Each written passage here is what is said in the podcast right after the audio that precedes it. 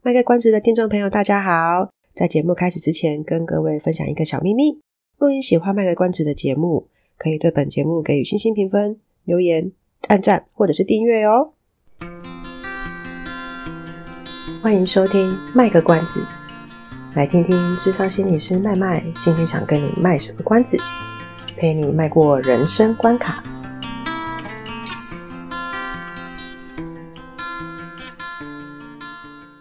Morning, everyone！欢迎收听卖个关子，我是麦麦。因为麦麦又感冒了，实在不想边咳嗽边录音，所以这集又请机器麦麦来代班一下。麦麦最近在搜寻心理健康相关的新闻时，看到一则 CNN 的报道。标题写着“幼儿的 screen time 和发展延迟是有相关的”，加上看到这则报道之前，才看到杨洋英文的撰了一篇《华尔街日报》的专栏，提到短影音跟对孩子们专注力的影响，觉得也许还是该来谈谈这件事吧。去年麦麦看了一本书，是在讲影音跟网络是如何影响大脑运作的机制而形成上瘾的现象。有兴趣的听众朋友可以回头听第一季的第四十七到五十集。现在终于有看到报道在讲这件事，可惜还停在外国的报道，台湾目前还没看到有报道。有看到的话，多数是一线的老师们很忧心忡忡地谈着他们在教学现场看到的状况。但当谈到这件事的时候，很容易会被一些支持三 C 的人抗议。我们先来看一下 CNN 那篇报道说了些什么好了。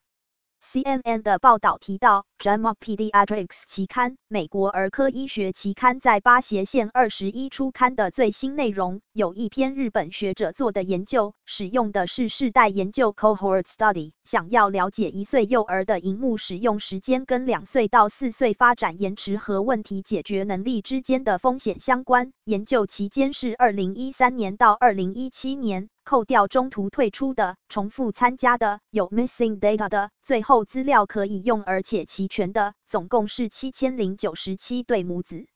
那研究定义的荧幕使用时间是包括电脑、手机、平板、电视、DVD、Switch 的使用，包含的很广。研究者呢，会请妈妈记录幼儿一岁时的荧幕使用时间，然后持续追踪这些幼儿们在两岁、四岁时发展的进度。发展进度的指标呢，包括沟通、口语跟理解能力都算，大肌肉和小肌肉的发展、问题解决能力跟社交状况等五个层面。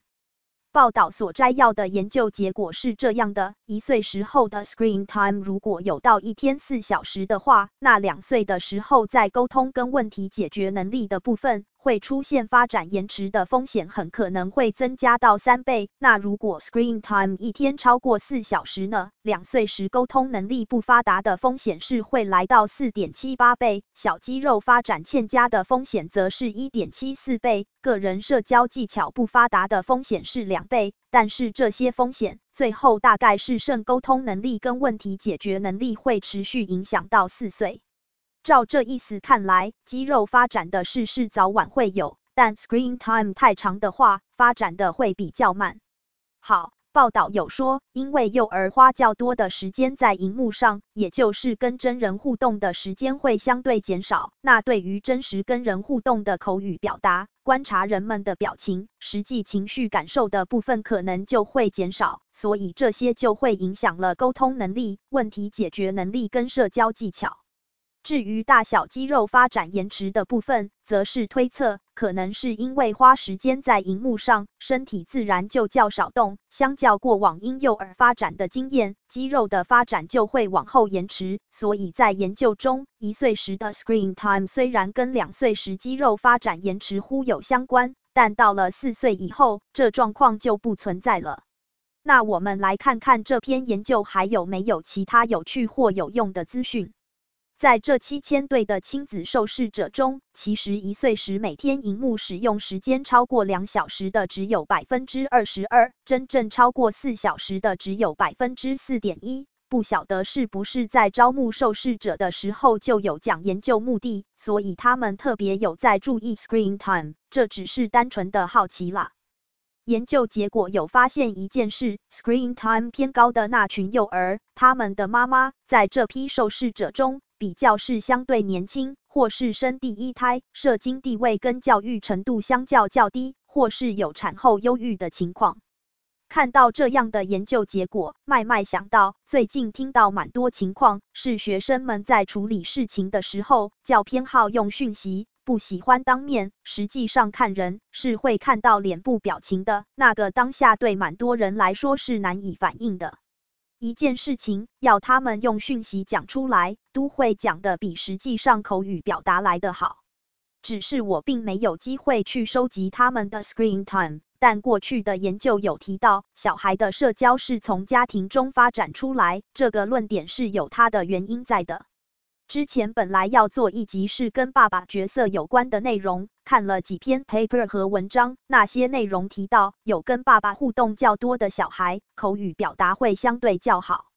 在讲到亲子关系上，小孩对世界的认识、反应、情绪的学习，也都是从父母身上来的。比如说认识情绪，婴幼儿笑得很开心的时候，家长可能就会说：“哇，宝贝，你很开心，对不对？”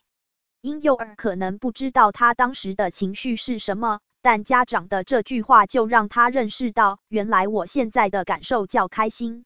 如果说婴幼儿的 screen time 并不是在看天线宝宝那类的教育影片，那他会从影片中学到什么，就比较不是我们可以掌握的。天线宝宝虽然对我们成人来说看起来很可笑。但它是有一套教育理论的基础支持，透过鲜艳的色彩、重复名词、等待时间，在婴幼儿可以集中注意力的时间内叫完东西。它是有思考过婴幼儿能负荷的时间，适时的提供正向刺激物，就是所谓的鲜艳的颜色、夸张的动作，来训练孩子的认知跟思考的。所以这类节目的时间虽然不长。但跟现在流行的短影音，或是小朋友最爱看的卡通，彼此之间的用意跟呈现方式和考虑的点都很不一样。